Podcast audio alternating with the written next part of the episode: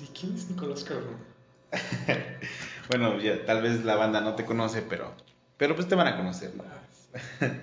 Síganme en redes sociales. este programa no es como Tierra Libertad o como Ah, no, otro pues podcast, es como más relax, ¿no? Más Sí, relax. es como de que para denunciar, ¿no? La verdad. Bueno, amigo, quiero darte la bienvenida a este primer episodio de Diario de un Cocinero, el cual, pues quiero que nos cuentes. Bueno, este programa está basado en experiencias de los cocineros, de gente que ha estado en la gastronomía. Y bueno, preséntate, por favor. ¿Qué? No, no, no, yo te presento, Pai. Yo diría, ¿no? Yo soy tu invitado, ¿eh? Este, bueno, tenemos como invitado el día de hoy a Nicolás Cardona, compañero y amigo y socio próximamente. Amigo personal. Amigo personal, amigo personal, ¿eh? Bueno, este, a esta persona la conozco desde la prepa, que por cierto no me hablaba y resultamos ser buenos amigos. Tiempo después. Ajá, bueno, sí, ya, ya, en ahí, el ¿no? Último Una semestre. historia. Sí, estudiamos eh, preparación de alimentos y bebidas en el 744 en Altavista. En Altavista. Después estudiamos juntos un tiempo en el Instituto Bonaparte, En ese entonces llamado Instituto Bonaparte. en el, en el extinto, ¿no? Instituto Y ahora Bonaparte, es ¿no? Centro, Centro- Universitario Bonampak. Sí. Aunque te cueste más trabajo. No, realmente no, no me cuesta trabajo, no, no me interesan muchas cosas de Ajá. Y posteriormente trabajamos juntos en un restaurante, ¿no? Chulada. Chulada de restaurante, ¿eh? Chulada de restaurante. No vamos a decir su nombre porque No, no, no vamos. nos van a dar una comisión No, por hacerle. comisión, promociones. Ni siquiera nos daban de comer en ese, en ese lugar.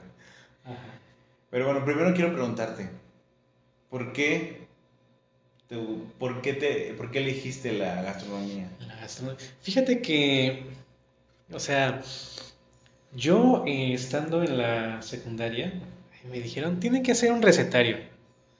En la secundaria. En la secundaria, ajá, es un recetario, era historia, la neta no sé qué, qué tenía que ver históricamente, pero ya empecé a buscar y dije, no, pues esto es agradable, ¿no? O sea, en ese entonces, pues sí cocinaba, pero no era como de que así, ¿no? O sea, de interés.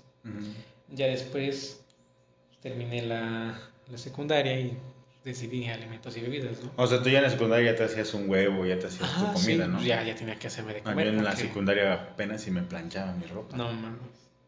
Sí, y, y bueno, pasó un tiempo y ya. Estudié en el CETIS Delta Vista y después de ahí, pues ya lo menos. Pero, o sea, ¿qué fue lo que te... lo- ¿Qué fue lo que me, me gustó? A mí me gusta cocinar. Claro, desde Me siempre. gusta, desde, sí, me gusta cocinar. Y me gusta cocinar en aspecto de, de, lo, de la cocina, nuestra cocina que es mexicana. Claro. Ahí es como que más donde nace ese amor, ¿no? Ujú. Porque yo cuando elaboro, por ejemplo, algo complicado, ¿no? por así decirlo, ya viste los tlascales que hago, los Sí, azules. Y yo lo hago y sí hay veces que, o sea, se hace con dedicación, con, con, este, con tiempo y pues sale bien, ¿no? Si tú, es como si fuera un reiki, vamos a decirlo, donde tú das la energía a esos alimentos, tú transmites eso, lo que podríamos llamarlo como cocina tecnoemocional, tú transmites eso, ¿no? Hay, mucha, hay muchas cocinas que tienen su nombre, ¿no? Como Tecnoemoción. Ajá, tecnoemocional, este, Cocina de autor, cocina eh, endémica. eh, en fin, muchas cosas. Pero es el amor que tú le das. O sea, Claro. tú cocinas y estás a gusto. O sea, no es de que hay con una flojera. O sea, sí, tienes Bueno, que- ya, que, ya cuando trabajas en un lugar, ya cocinas Sí. con flojera, ¿no? Eh, depende del lugar también, porque si es un lugar donde te dejan trabajar a tu gusto, a tu manera, y donde tú eres libre de hacerlo, digo, no tienes ningún inconveniente, ¿no? Tú ya tienes tus tiempos y estás así, ¿no? Claro. Organizado. Pero pues, para encontrarlo, uff, Uy, no. ¿A los cuántos, a los cuántos años o... Ajá, ¿a qué edad fue tu primera experiencia en, el- en la cocina? en la cocina, híjoles. Yo en el 2014 trabajé como un ayudante de mesero. Ujú.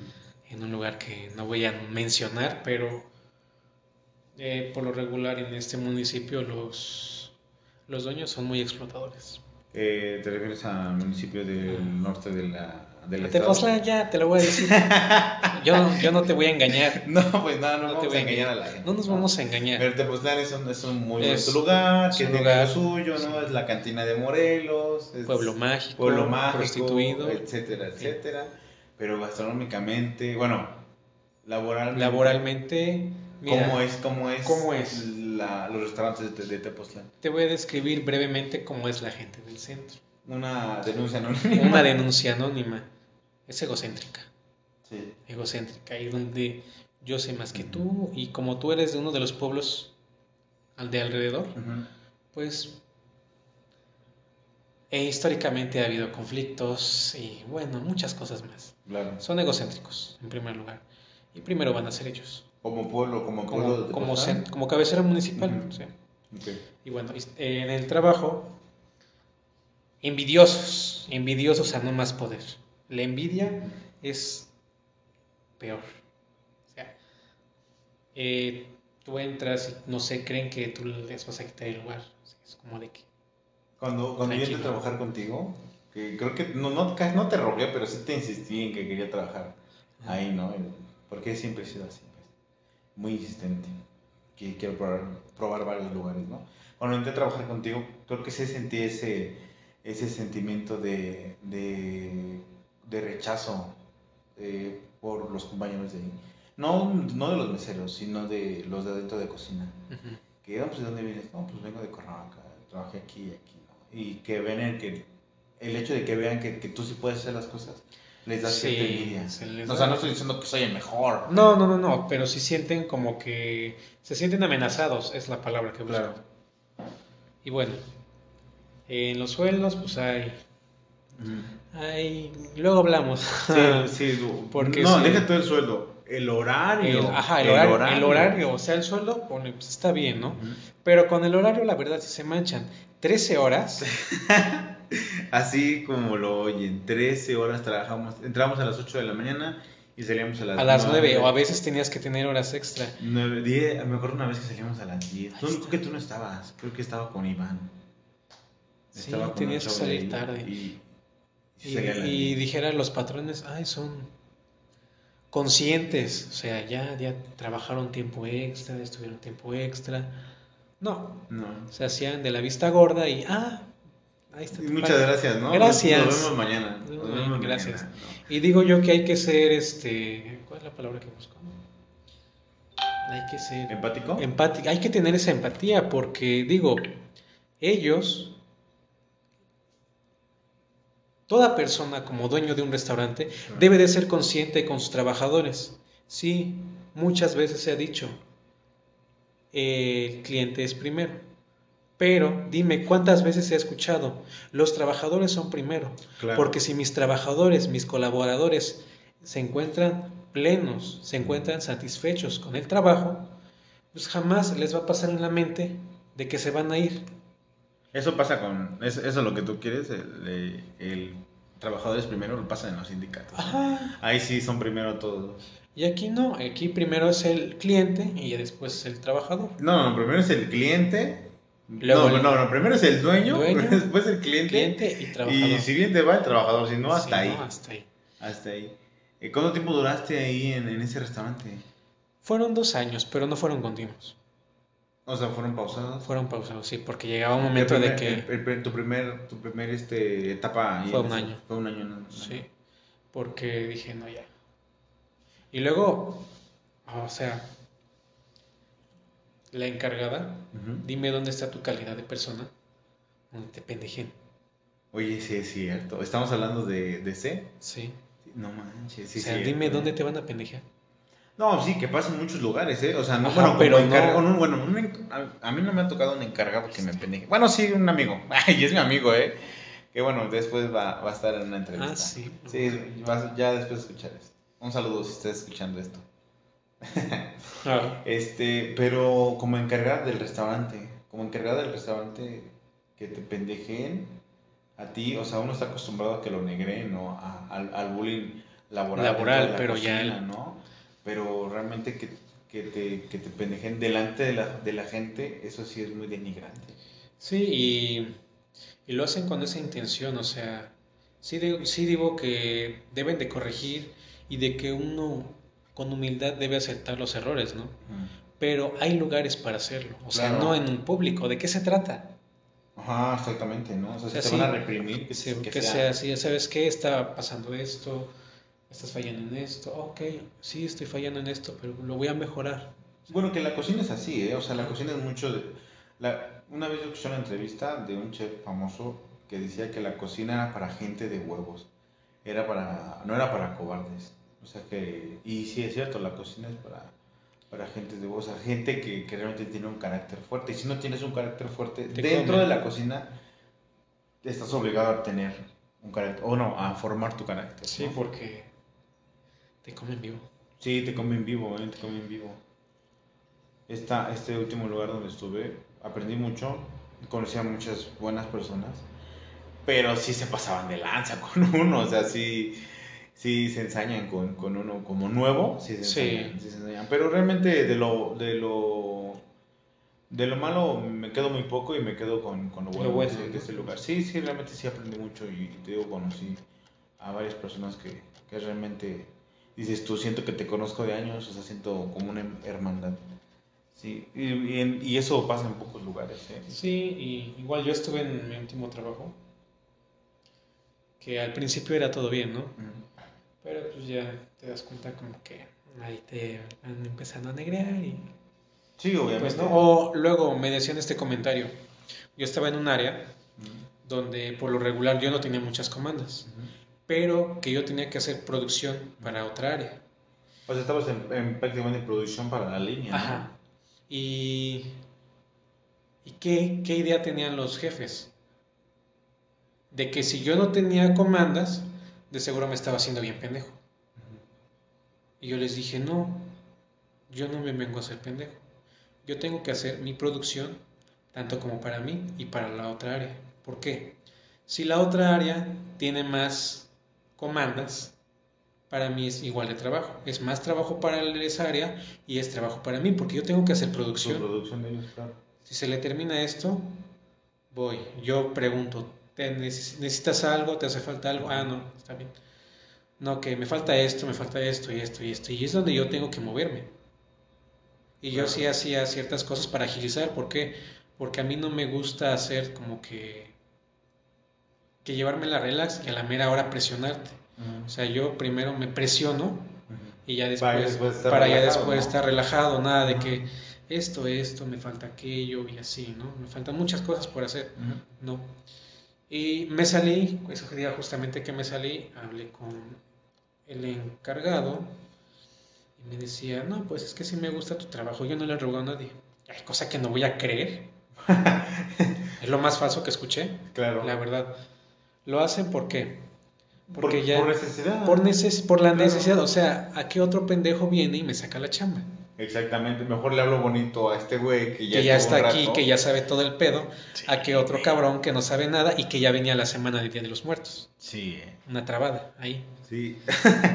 la verdad. Sí, ¿eh? O sea, para ellos era más fácil, ¿sabes qué? Le voy a hablar bonito y a ver si se queda. Lo convenzo. Pero no. O sea, te dicen que les gusta tu trabajo, pero no te van a pagar más. O sea, te rogaron que te quedaras, pero solamente por tu trabajo, ¿no? No sí. porque quédate, pero te vamos a pagar más, ¿no? No. No manches, qué, qué, mal pedo. Y lo peor de todo es que esto es un negocio familiar, vamos a llamarlo, donde son como unos cuatro, tres socios, pero son familias, son hermanos. Y yo estoy en contra de eso, ¿por qué? Debe de haber un líder. Claro. Debe de haber uno que diga esto. Uno y no cuatro, ¿no? Sí, es que uno te va a decir una cosa, llega el otro le va a decir por qué lo haces así, o conflictos, ¿no? Que son familiares y que lo involucran en el trabajo, es lo más horrible que pueden hacer. Pues, Porque mezclan lo personal con lo profesional. Y no se debe de hacer eso. A toda la gente que tenga un negocio familiar, por favor, ciérrenlo. No, no es de que lo cierren, sino de que tengan una buena, una buena logística, una buena administración. Saben que Tiene que, que haber, tiene que haber una cabeza tiene que haber una ¿no? persona, un líder, Un un líder, líder, ¿no? no un jefe. O sea, igual somos los cuatro, tú y yo somos hermanos, pero uno de los dos tiene que de- liderear más, Ajá. ¿no? Sí, o sea, el líder. Porque si vamos a tener a los dos a la par, no se puede. O digamos, tú te encargas del operativo, yo me puedo encargar de, de este, de lo administrativo, ¿no? Ajá, O así. cosas así, ¿no? Sí, porque no, no es nada malo tener un negocio familiar, pero tienden a tener más problemas que mezclan lo, lo familiar con lo lo profesional. profesional, y Claro. eso es, no es agradable. Claro. Y también debe de haber una persona que sea el líder, porque no puede haber dos. Debe ser líder y no jefe. Un jefe solamente manda, Sí, que casi allá se da mucho eso. O sea, Sí. son jefes ahí el todos. líder este, El delega. líder, el, el líder todavía te, te involucra, te pregunta, te toma en cuenta. Sí, está, está a la par contigo, ¿no? Ajá. Y el jefe no, el jefe solamente, ah, sí, hazlo. Haz esto, no me haz importa esto, cómo lo no hagas, me pero importa lo cómo lo haces, hagas, ¿no? pero lo haces. El líder no, a ver, este, vamos a hacer esto, lo van a hacer así, así, así. Ok, o sea, no hay bronca. Es A, toda la, a toda la gente que quiera, quiera subir de puesto en sus trabajos, tomen este consejo. O sea, sean líderes, no sean jefes. O sea, porque me ha tocado trabajar con, con muchas personas que quieren subir de puesto, pero pues ellos solamente quieren, pues, quieren mandar, quieren mandar. Y así no vas a pues subir, no. o sea, que la gente que te va a subir de puesto vea que tú te comides, tú estás al pendiente Ajá, de los tienes demás. que ser humilde, o sea, Claro. no tienes que ser un egocéntrico. Pero dime, dime qué cocinero es humilde. Dime qué cocinero es humilde de los que No. conocemos. Pues sí. Muchos cocineros, cocineros, no. Porque ya reciben una, una presea, ya se sienten la octava maravilla del mundo. Pero no, siento yo que deben de tener esa humildad, así como para recibir algún premio. Digo, esto no es, Claro. no se trata de egos, no se trata de eso. Se trata de que, ah, le va muy bien, qué padre, ¿no? Pero tampoco es para que se te suban los egos. Digo, somos humanos al final de cuentas. Sí, claro. O sea, ni tú tienes más coeficiente intelectual que yo o algo así. Pues siempre va a haber una persona que sepa más que tú. Siempre, Sí, siempre. siento yo que siempre debemos de aprender algo nuevo, porque el día que dejemos de aprender algo nuevo, ¿qué va a pasar? Exactamente, porque siento que muchas personas que llevan varios años trabajando en el mismo lugar, dicen, pues yo me la sé de todas, ¿no? O sea, puedo Pero ser. En ese lugar, exactamente. Tú vete a otro lugar Y no es lo y mismo. no es lo mismo. O sea, todo lo que vas a sabes, no lo vas a, no, no lo No, vas a porque poder es diferente forma de trabajo Claro. y Y diferentes vales madre. personas. Y vales Sí. madre. Tú no lo puedes, tú no puedes tener como que una te puedes decir, ah, no, yo soy bueno aquí, voy a ser bueno en otro lado. Sí, sí vas a ser bueno, no te voy a decir que no, pero no vas a ser como que, ay, sí, ya de una vez mañana. No. No tiene que pasar un tiempo para que vayas viendo el ambiente que es, Sí, porque claro. cada lugar es muy diferente. Ese, y ese tipo de personas siempre están muy cerradas a aprender cosas nuevas. Sí, porque ya no tienen la humildad para Y aprender. Pasa mucho con personas mayores. Mayores, digo, 40, 50 años, que todavía siguen trabajando en cocina, que todavía tienen fuerzas para trabajar. O sea, no digo que ya estén viejos a esa edad, pero he, he trabajado con gente de esa edad en lugares, pues, buenos y que tú quieres llegar a trabajar de una manera y te dicen, no, no, Que no, no. no, no, esto se trabaja Son así. muy cuadrados. Ajá, y son muy, muy celosos con su, con su chamba, ¿eh? Y en especial las mujeres. O sea, tengo mucho respeto por las mujeres que trabajan dentro de cocina. Pero sí me he topado con ese tipo de personas que son muy, muy celosas con sus trabajos. Así es. Siento yo que conciliación de arbitraje debe de darse una vuelta por tepos. No estaría mal. Estaría- estaría- sí, La verdad, te voy a decir por qué. Porque ahí bien. no hacen contratos. Y no, Exacto, es- y sí, no está cierto, mal. ¿eh? Y Sí. tú vas a conciliación y arbitraje, y aunque tú no tengas un contrato, te tienen que hacer caso. Sí, cierto, ¿eh? Sí, esta, esta última vez que salí de, de, de, de esta empresa, no voy a decir un nombre, obviamente. Obviamente. Pero sí fue un rollo ir a renunciar, ir a conciliación y arbitraje, a que no demandes y cosas así. Bueno, este- por una parte está bien. Es ¿no? un protocolo, porque, pero sí. ajá, porque ¿qué empresa se va a preocupar de que salgas bien? Bueno, al menos yo salí bien de esa empresa. Me dieron una carta de recomendación, me dieron un buen este, finiquito, me dieron las gracias y me dieron la, este, la invitación por si algún día quisiera regresar. ¿no? Y estuvo bien, ¿no? Pero eh, creo que eso debería de pasar más seguido en, en estos lugares de... de- Sí, porque son más turísticos. Y dime, la verdad, ahí en Tepoztlán todo es carísimo. Todo, y el servicio, Todo. y el servicio está, Todo, todo, todo. es está por los suelos. O sea, y eso que trabajamos ahí, imagínate, nos llovían comandas, estas. Bueno, los cocineros que nos escuchan saben, saben las, las camotizas que se llevan. No, yo me refería a lo... Dejemos fuera un un lado la cocina. Ujú, Me refiero, tú vives en un lugar y todo es muy caro, Claro. pero tienes un sueldo de tanto y no te alcanza, como que ahí no está equilibrado. O sea, tienes un horario de 13 horas y un sueldo Un sueldo... de 9 horas, ¿no? Ajá. así decirlo, ¿no? Y donde pues no te alcanza porque todo está muy carísimo. Y creo que los precios que manejan en esta parte del estado, bueno, Tepoztlán, hablando de Tepoztlán, creo que, digamos, el servicio sí es muy caro, ¿no? O sea, Sí. o sea, los platillos sí tienen un costo muy elevado para pagar buenos sueldos. Pero no así, Pero no. o sea, Ahí es primero el patrón y ya después, si me acuerdo, son mis colaboradores. Sí me da, me da un poco, no, no risa, pero se me hace chistoso saber que ya te conozco porque trabajaste aquí al lado y después estuviste aquí, o sea, entre, entre ellos mismos se conocen y ya van conociendo todas las, las cosas y, y no se queman, o sea, bueno, al final de cuentas hablan mal, pero no, digamos, no buscan algo mejor. O sea, no estoy diciendo que esté mal trabajar aquí en Tepoztlán, porque al final de cuentas es trabajo. Sí, es trabajo, pero Pero sí, este está muy peculiar, ¿no? Que toda la gente trabaje, este, conozca todos los lugares de aquí, laboralmente. ¿no? Bueno, amigo, y ya para finalizar, te voy a hacer una pregunta. a ver.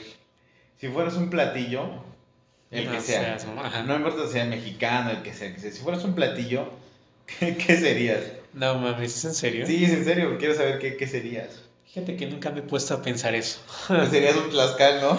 Sería un tlaxcal. Un tlaxcal re- relleno de Un tlaxcal azul. Un tlaxcal morado. Morado. ¿Qué, no? ¿Qué, qué platillo serías? No sé, fíjate que es muy gracioso pensar eso. No. Yo, yo, por- ¿Tú qué serías? ¿yo qué sería? Yo sería Una torta de tamal. una... No, sí me gustan las tortas de tamal, pero no sería una torta de tamal. Tampoco un taco al pastor. ah, No sé, Un taco acorazado. No, tampoco. Yo creo que sería... Sería un picadillo. A mí me encanta mucho el picadillo.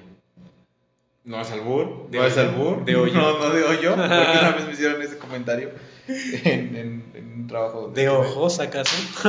No, no, no. Me gusta mucho el picadillo, o sea, es carne. Y incluso Papas. tiene, sí, papas, zanahoria. Y es este. O sea, porque los picadillos son chidos. Y las albóndigas no. Y muchos No, dicen, porque no, las al- te- no te ah, porque a mí, yo odio las albóndigas. No, porque las albóndigas son gordas. Exactamente, o sea, no es como lo mismo comerte una albóndiga que comerte un picadillo. Si es que es lo mismo, no, no es lo mismo, o sea, no sabe igual. Y la gente que le gusta el picadillo, no, yo sería un buen picadillo. Un buen, un buen taco corazado de picadillo. Yo creo que ese sería un buen. Ok. ¿Tú, tú qué serías? No lo sé. Sigo en... Es que me da risa, la neta. Yo creo que serías un mole, ¿no? Yo creo que sí sería mi mole, güey. Sí, serías un mole, serías, sí, Sí. te veo como un mole. Lo- ¿Por qué lo dices? ¿Por mi piel quemada, No, o sea, roja? yo también estoy súper quemadísimo, Lo pero... ¿Lo dices por mi piel roja o qué? También, también, también, también. bueno, amigo, te agradezco por haber venido a este programa y por invitarme a tu casa Ok. y por haberme comido un, un tlaxcal. Y ahorita ya nos vamos a la proyección de, de tu video, ¿no? Así del documental. del documental Yera Tlaxcala. Igual cuando se publique este episodio, igual ya. Ya, este, Ya debe pasado ya debe un haber mes, pasado- ¿no? Sí, como un mes más o menos. Pero pues invita a la banda a que vean en, en- en dónde encontramos el documental. Pues ahorita solamente va a ser las presentaciones. El día de hoy 11 y mañana 12. 11 aquí en Santa Catarina y el 12 en San Andrés. Pero pues para eso ya debe haber pasado como una semana. En redes sociales, ¿dónde encontramos el video? Todavía no se va, no se piensa, no se tiene contemplado subirlo. Aún no. Aún no. Bueno, en caso igual lo podemos buscar en tu perfil, ¿no? Estás en Facebook como... Nicolás Cardona. Y en Instagram... Eh, no me acuerdo. Nicolás Cardona también, ¿no? No, es que tiene diferente. Nick Cardona. Ah, Nick Cardona. Nick Cardona. Eso. Ok. Bueno, ahí está la invitación, chavos. Muchas gracias, amigo, por haber venido y nos vemos en otro episodio nuevo de Diario de un Cocinero. Adiós.